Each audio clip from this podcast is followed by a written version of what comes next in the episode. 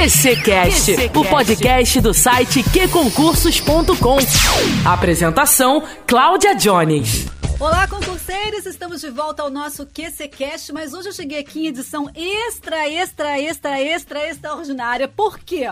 Porque olha só, saiu o edital do concurso da Polícia Civil de Alagoas para carreira de delegado né? Só que aí aconteceu um fato que chamou a atenção de muita gente, principalmente dos candidatos, né? Para quem concorre à carreira de delegado, como também os especialistas. Então tá aquele bafafá que já sabe mais ou menos o que, que é, né? Então, o edital traz a valor de taxa de inscrição 400 reais para concorrer a uma das vagas oferecidas. E eis que eu reúno aqui Sérgio Camargo, que é professor de Direito Administrativo, é advogado especializado em Direito dos Concursos, e o Luiz Andrade. Luiz Andrade é um concurseiro que ele é muito fodástico e ele tá aí batalhando pela carreira, né, para ser delegado da Polícia Civil. E aí a gente traz esses dois essas duas pessoas para trazerem as suas visões em relação ao que está acontecendo nesse Brasil, meu Deus do céu. Chega aí, Sérgio. E aí, Claudinha, Luiz, pô, prazerzão estar tá com a galera mais uma vez para a gente ver essa parada aí, Cláudia. 400 prata para participar de um concurso público para delegado da Polícia Civil de Alagoas, eu acho que está no mínimo puxado, né? Oxi! Será que é só você que acha ou o Luiz também acha? Luiz. Olá, pessoas. Olá, Sérgio. Olá, Jones, tudo bem? Então, pois é, né? Pelo jeito, a nota de corte começou desde cedo, que a, a gente já tá vendo que a galera está sendo eliminada na inscrição. Esse é o problema, né? Você, como tá fazendo aí vários, né? Já fez quantos até agora? Olha, eu fiz quatro concursos para delegado. Nos últimos tempos eu fiz Polícia Civil do Pará, fiz Polícia Civil do Rio Grande do Norte e fiz Polícia Civil do Paraná, o icônico curso do Paraná. E esse valor me assustou bastante, viu, John? É, é isso que eu ia perguntar para você. Eu queria saber se você ficou meio assustadinho, muito assustadinho ou extremamente assustadinho com esse valor. Olha, levando em consideração que, assim, a média de, de, do valor de inscrição dos concursos públicos estava ali na casa dos 200 reais, quando muito. Então, assim, me deixou bastante assustado e quando a gente vê quanto que a gente gasta para ir no concurso, esses 400 reais fazem falta, né? Ah, mas eu queria perguntar pro, pro Sérgio, como especialista, como é que você vê essa notícia, né? Olha, realmente é um pouco assustadora, né? E foi curioso que você, quando me propôs essa matéria, você questionou acerca da cláusula de barreira, né? E aí, no primeiro momento, eu disse: não, não, não é. Mas depois, refletindo um pouco melhor, se a cláusula de barreira é algum elemento que a administração apõe no momento lá do concurso público que limite o número de participantes de uma etapa a outra, foi o que o Luiz acabou de falar, né? Na realidade, você já tem a primeira etapa do concurso, que é conseguir a grana para pagar a inscrição realmente eu entendo que é de razoabilidade bem duvidosa esse encarecimento que você está falando aí de 30%, assim dizer, do salário mínimo vigente, né? Luiz comentou que fez quatro concursos para polícias civis de estados diversos. Você está falando de R$ 1.600, então você está falando de um salário mínimo e pouco, né? E aí, obviamente, muitas pessoas estarão à margem. Você fala, às vezes, em subcidadania, cidadania de segunda categoria. Daqui a pouco a gente vai ter que ter em mente os concurseiros também que estão à margem da capacidade financeira para participar de um concurso, Cláudio. É, é, é, eu queria saber o seguinte: existe alguma questão de relacionamento entre a remuneração e a porcentagem que deve ser aplicada na taxa de um certame? O modus operandi, né, a forma de a banca examinadora ser remunerada pela realização de todo o procedimento administrativo, todos os atos administrativos que são, afinal, encerrados com o ato de homologação que espelha o concurso público, acabam operando-se a partir da remuneração que os próprios inscritos pagam para participar do concurso, né?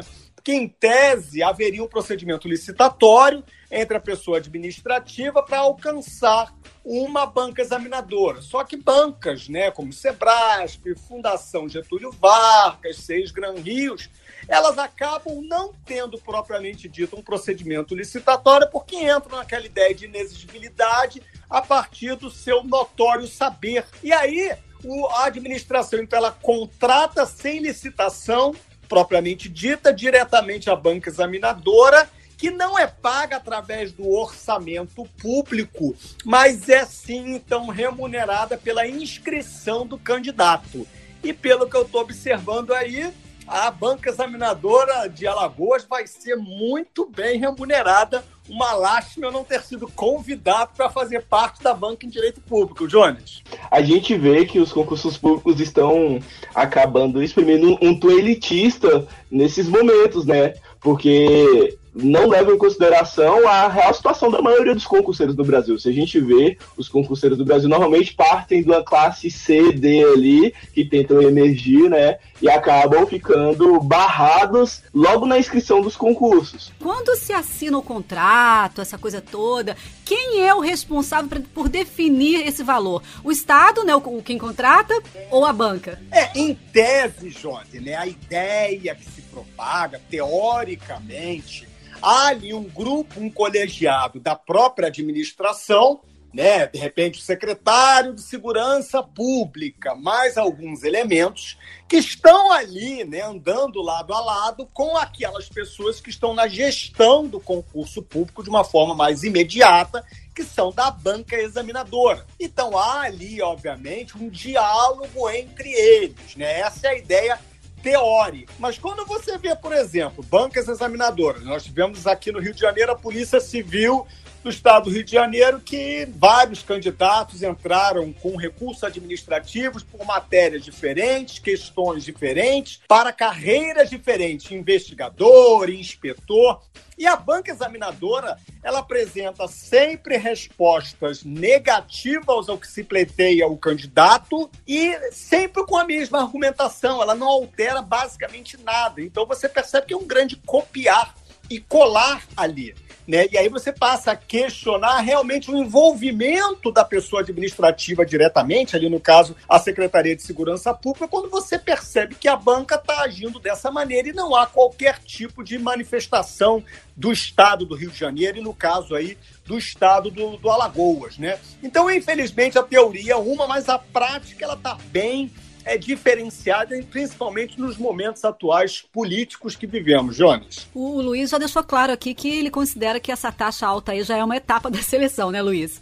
Agora, quanto é que você, geralmente, você gasta para fazer uma inscrição? Levando em consideração os últimos concursos, e, e, teve um aumento de fato na, na taxa de inscrição nos últimos anos, mas a média se mantinha em torno dos 200 reais, sabe? Por exemplo, o concurso mais caro que eu paguei a inscrição foi o da Polícia Civil do Paraná que tinha um valor de 200 reais, e, por exemplo, o, no Rio Grande do Norte, a taxa era 150, sabe? Então, se a gente vê que esse valor destoa muito dos outros, sendo o dobro do usualmente que os concurseiros estão esperando. Mas, gente, vocês dois aqui, não se justifica pela remuneração, não? A remuneração de São Paulo é bem mais baixa do que a Lagoas, não? Olha, em tese, Cláudia, não deveria ter que ver o, o, modelo de tarifação pública para a participação de um cidadão na meritocracia para acessibilidade, porque é, um, na verdade, é uma política pública de democracia, né? Você permitir que o cidadão brasileiro ele preencha as funções de Estado ou as funções administrativas com um viés de participação na gestão pública, democratizando então a própria administração pública, é uma realidade desde a Constituição Federal de 1988.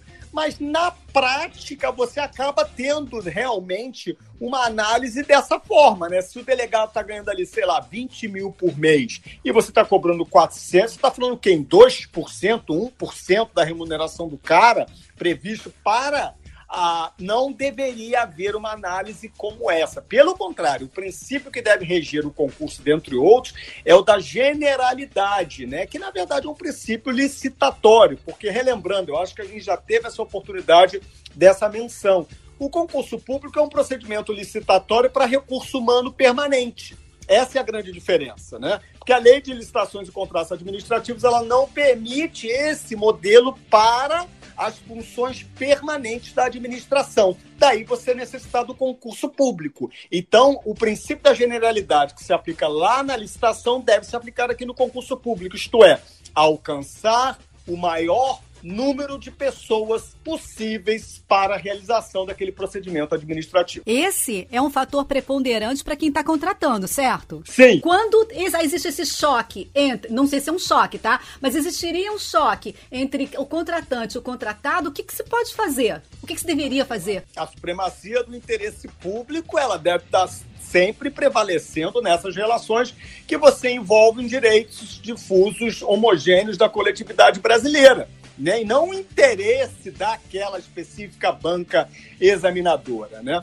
Mas como participante de bancas, que tive a oportunidade durante a minha carreira de estar ali presente, infelizmente a prática ela é bem diferente dessa teoria que eu, por exemplo, segunda-feira eu estou aqui na Escola da Magistratura do Estado do Rio de Janeiro, de 8 a meio-dia, vou dar uma aula em que a gente vai falar dos poderes administrativos, poder de polícia, poder discricionário. E esse é um dos poderes administrativos que mais regem um concurso público.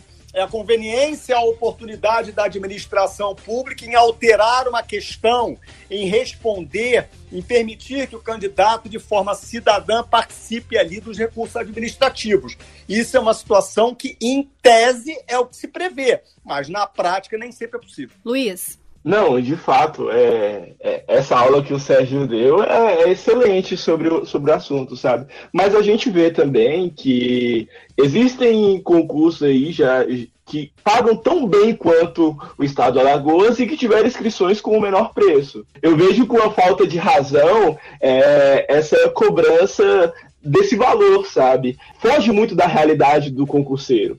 Então fica, fica aquela questão assim, muitas pessoas vão acabar deixando de, de prestar esse concurso, assim o Estado acaba perdendo a oportunidade de contratar os melhores para o Estado, que afinal de contas é o objetivo de um concurso público, e acabam perdendo os candidatos logo na taxa de inscrição. Ô Luiz, quanto você acha, como concurseiro, que seria justo é, o valor dessa taxa? Olha, é, assim, eu não consigo falar qual que seria justo, mas eu sei o quanto que o concurseiro já, já estava acostumado a pagar, né? Nós estávamos acostumados a pagar no concurso de delegado por volta dos 200 reais de inscrição. Então, assim, quando algo, quando o valor aumenta de uma hora para outra, vem um concurso com um valor desse, a gente fica assustado. A gente sabe que esse valor de 400 reais, ele é cobrado em concurso da magistratura, por exemplo. As carreiras acabam que eram pré-definidas, né? Mais ou menos o valor das inscrições, a gente sabe mais ou menos uma margem que tem ali, então a gente se questiona muito sobre isso, né? Um concurso que vem fora da curva. Eu quero saber se você vai se inscrever para esse concurso. Olha, eu estava tudo convicto que não, mas sempre dá aquela aquela dozinha no coração, né? Que a gente fica assim, putz, mas é uma oportunidade. Mas confesso que, que esse valor tá, tá me limitando muito. E assim, a gente tem que levar em consideração que não é só a inscrição. A gente paga a viagem, as passagens, hospedagens, alimentação, transportes e eventualidades, né? Porque a gente sabe que é, fazer concurso é estar sujeito a isso. Então, assim, Tá muito complicado. Sem contar, Luiz, que o preço que você paga para você se preparar para um concurso do tipo delegado da Polícia Civil, né? Exatamente. É, tem um preço aí já. E a gente sabe que a realidade brasileira em si, o salário mínimo, é, é o preço de um cursinho é quase o preço de um salário mínimo, né? Então, assim, a gente sempre fica sujeito a isso. Então, o gasto vai muito além disso tudo. Ô, Sérgio, você acredita que se sair a lei dos concursos? Isso pode é, ser regulado por ela? Deveria, e na verdade, o que virá, se vier, é uma orientação genérica, na realidade, para que a banca ou a própria administração que a realiza diretamente o concurso respeite os princípios que na realidade já devem vigorar em respeito nas atuais bancas, sem a necessidade de uma lei específica de estatuto do concurso público, né? E aí, se a gente olha para um, um, dos critérios que constam do edital, que é aquela questão da, da isenção. E aí, os casos que se enquadram né, nessa, nessa parte da isenção, talvez não sejam é, muito favoráveis aos concurseiros. O que, que você acha? E também é uma burocracia danada, né? Então, quer dizer, isso de certa forma inibe o candidato que já tem aí todo uma, um histórico inicial de falta de preparo da noção do concurso. Ele não entende sobre concurso, ele não leu o edital muitas das vezes, e aí, obviamente, essa etapa de inscrição ele passa despercebido, prefere lá pedir o pai, pedir a namorado, enfim. Deveria todo concurso deve apresentar de forma clara possibilidade da participação do hipossuficiente, aquele que não tem o recurso financeiro necessário para a participação do concurso público. Né?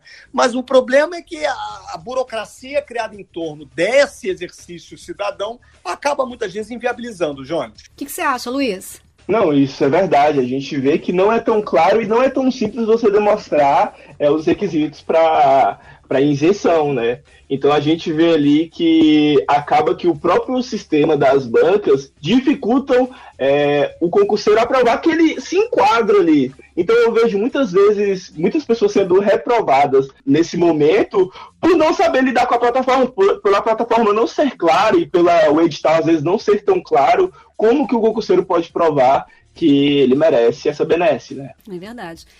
Bom, é, e aí, Sérgio, o que, que a gente pode fazer? Você acredita, você orienta o quê? É, uma pessoa que vai fazer, quer é, é, prestar esse concurso, você acha que ele pode recorrer? Vale a pena? Vai dar certo ou não vai dar certo? Olha, recorrer administrativamente, a gente volta para aquela velha ideia que nos foi passada na nossa infância a partir de histórias é, contadas na hora da gente dormir, né? Você pedir para raposa cuidar do galinheiro é no, é no mínimo pueril. Então, se a banca está sendo remunerada por parte ou pela totalidade da inscrição do candidato, eu acho que o meu exemplo se adequou né, é, frontalmente. Então, um recurso administrativo aí, eu acho que é válido tentar até para embasamento numa possível judicialização, porque é importante, né, como é, pessoa ligada à advocacia informar os candidatos que, olha, se você está numa situação como essa de Alagoas, em que você está sendo cobrado 400 reais, você só se dirige ao juizado especial fazendário, a, mais próximo seu, vai lá, pede um formulário em ações até 20 salários mínimos, você não tem que pagar custas, você não precisa de advogado, 400 reais não chega nem a um, então quer dizer, você está bem distante do limite máximo, e você ali facilmente formula, olha, está aqui meus últimos impostos de renda, meus extratos bancários, declaração de hipossuficiência, não tenho condição de pagar, que ah, o judiciário determine a, a, ao Estado de Alagoas que receba a minha inscrição sem qualquer é, pagamento tarifário. E aí o judiciário vai ter tempo hábil para se manifestar, a manifestar sobre aquela situação. Né? Talvez essa seja a forma, muitas vezes, mais adequada de se conseguir não pagar quando você não tem condições. Dá certo, Sérgio? Olha, é uma ideia que, né, eu também aqui tô sendo a raposa indicando as galinhas como se defender, né? Porque eu advogo nessa área de concurso público, né? Mas eu nunca tive essa advocacia porque as situações são um pouco mais complexas que chegam a nós. Mas eu vejo altamente legítimo e plausível sim, Cláudio. Ô, ô Luiz, e você? Já pediu isenção? Pediria desse? Olha, eu tentei pedir isenção uma vez por ser doador de sangue e foi um, muito difícil comprovar ali, porque teve um problema lá no, no Hemocentro e acabou que eu não consegui a isenção. Depois disso, eu confesso que eu fiquei um pouquinho assim com o pé atrás e eu falei assim: ah, cara, eu prefiro pagar a inscrição e não ter dor de cabeça, porque assim, o concurseiro já tem mil e uma coisas para ficar pensando. E ele chega nessa etapa e às vezes ele tem que entrar numa briga, é, tal como o Sérgio falou, às vezes é muito desgastante, sabe? Então, assim, o, o concurseiro, ele tenta deixar a vida dele mais fácil. Claro que quando vem uma, uma uma taxa de 400 reais, é difícil você ficar bem em qualquer uma das duas situações, né? Ô Sérgio, o Luiz, por exemplo, ele vai se virar e vai pagar. Mas tu imagina, esse pensamento do Luiz com todo mundo que vai fazer o concurso. Poxa, imagina, o Luiz, eu não sei onde ele tá. Se ele tá no Rio de Janeiro. Primeiro, chegar em Alagoas, ficar em Alagoas, se alimentarem... A... Gente, olha o custo. Eu me lembro da minha época, né? Quando eu fazia concurso para juiz lá de Santa Catarina Ministério Público Federal do Paraná, nossa, era uma pequena fábula, até que chegamos no momento que, cara, não dá mais você ficar gastando esse tipo de grana. E aí, eventualmente, eu caí para passei para advogado da Petrobras. Então, né, e, e assim, eu fui fazer umas contas rápidas aqui quanto que eu gastaria mais ou menos, e eu vi que gastaria uma média de 3, porque eu estou aqui em Goiás, né? Então, assim, eu gastaria uma média de 3 mil reais em passagem, mais uns 600 reais em hospedagem, e mais, mais a inscrição de 400 reais, mais alimentação, mais transporte, então, assim, a gente já vê que o valor vai lá em cima e aqui a gente sabe que esse valor tende a aumentar daqui até agosto, né? Vamos ter pensar em abrir um consórcio para o concurseiro estudar, porque só pode só assim. tá difícil, Jones, tá difícil. Sérgio, mais alguma coisa que você acha importante falar? Eu acho sim, eu sempre gosto de encerrar com aquela frase, né, de quem porfia sempre alcança, né? Eu não conheço candidato que tenha deixado de passar porque não conseguiu. Eu conheço as pessoas que acabaram abrindo mão de seu sonho e desistiram, né? Então, qualquer dúvida, fique à vontade, manda para a gente lá no Sérgio Camargo, arroba sergiocamargo.com, que é meu e-mail pessoal. E sempre participam lá, Claudinha, lá das redes sociais do escritório Sérgio Camargo Advogados Associados, no YouTube, no Instagram, no Facebook, enfim, né, em todas as redes sociais. Então, sempre um prazer estar com a galera aí do QCCast e até a próxima. Muito obrigada pela sua participação, Sérgio. Eu sei que você volta. É só eu chamar que você vem, porque você está sempre atento à defesa dos concurseiros. Eu agradeço muito, viu? Gratidão, amore. Luiz, obrigada, meu amor. Muito obrigado pelo convite, Jones. Prazer te conhecer, Sérgio. Prazer, Espero para em breve. E muito obrigado. Concurseiros, mantenham aí a fé, mantenham o foco e vamos lá, vamos para a Polícia Civil da Lagoas que talvez esse lugar, né? E esse nosso episódio aqui foi um episódio extraordinário, né, para comentarmos sobre esse assunto, né, das, das, das, inscrições, do valor da inscrição. Esse assunto, né, do valor da inscrição é, que chamou muita atenção aí de muita gente, tanto dos candidatos, dos concurseiros, dos especialistas, que foi o valor é, astronômico de 400 reais para o concurso, né, para se inscrever no concurso da Polícia Civil de Alagoas. Nós convidamos esses dois queridos aqui para fazer parte do nosso podcast. E ó, lembrando que você também pode fazer parte do nosso podcast. Mande a sua sugestão, procure a gente nas redes sociais. Nós somos arroba QConcursos no Instagram, no Twitter. Esperamos por você, tá bom? Até o próximo episódio ou a qualquer momento em edição extraordinária.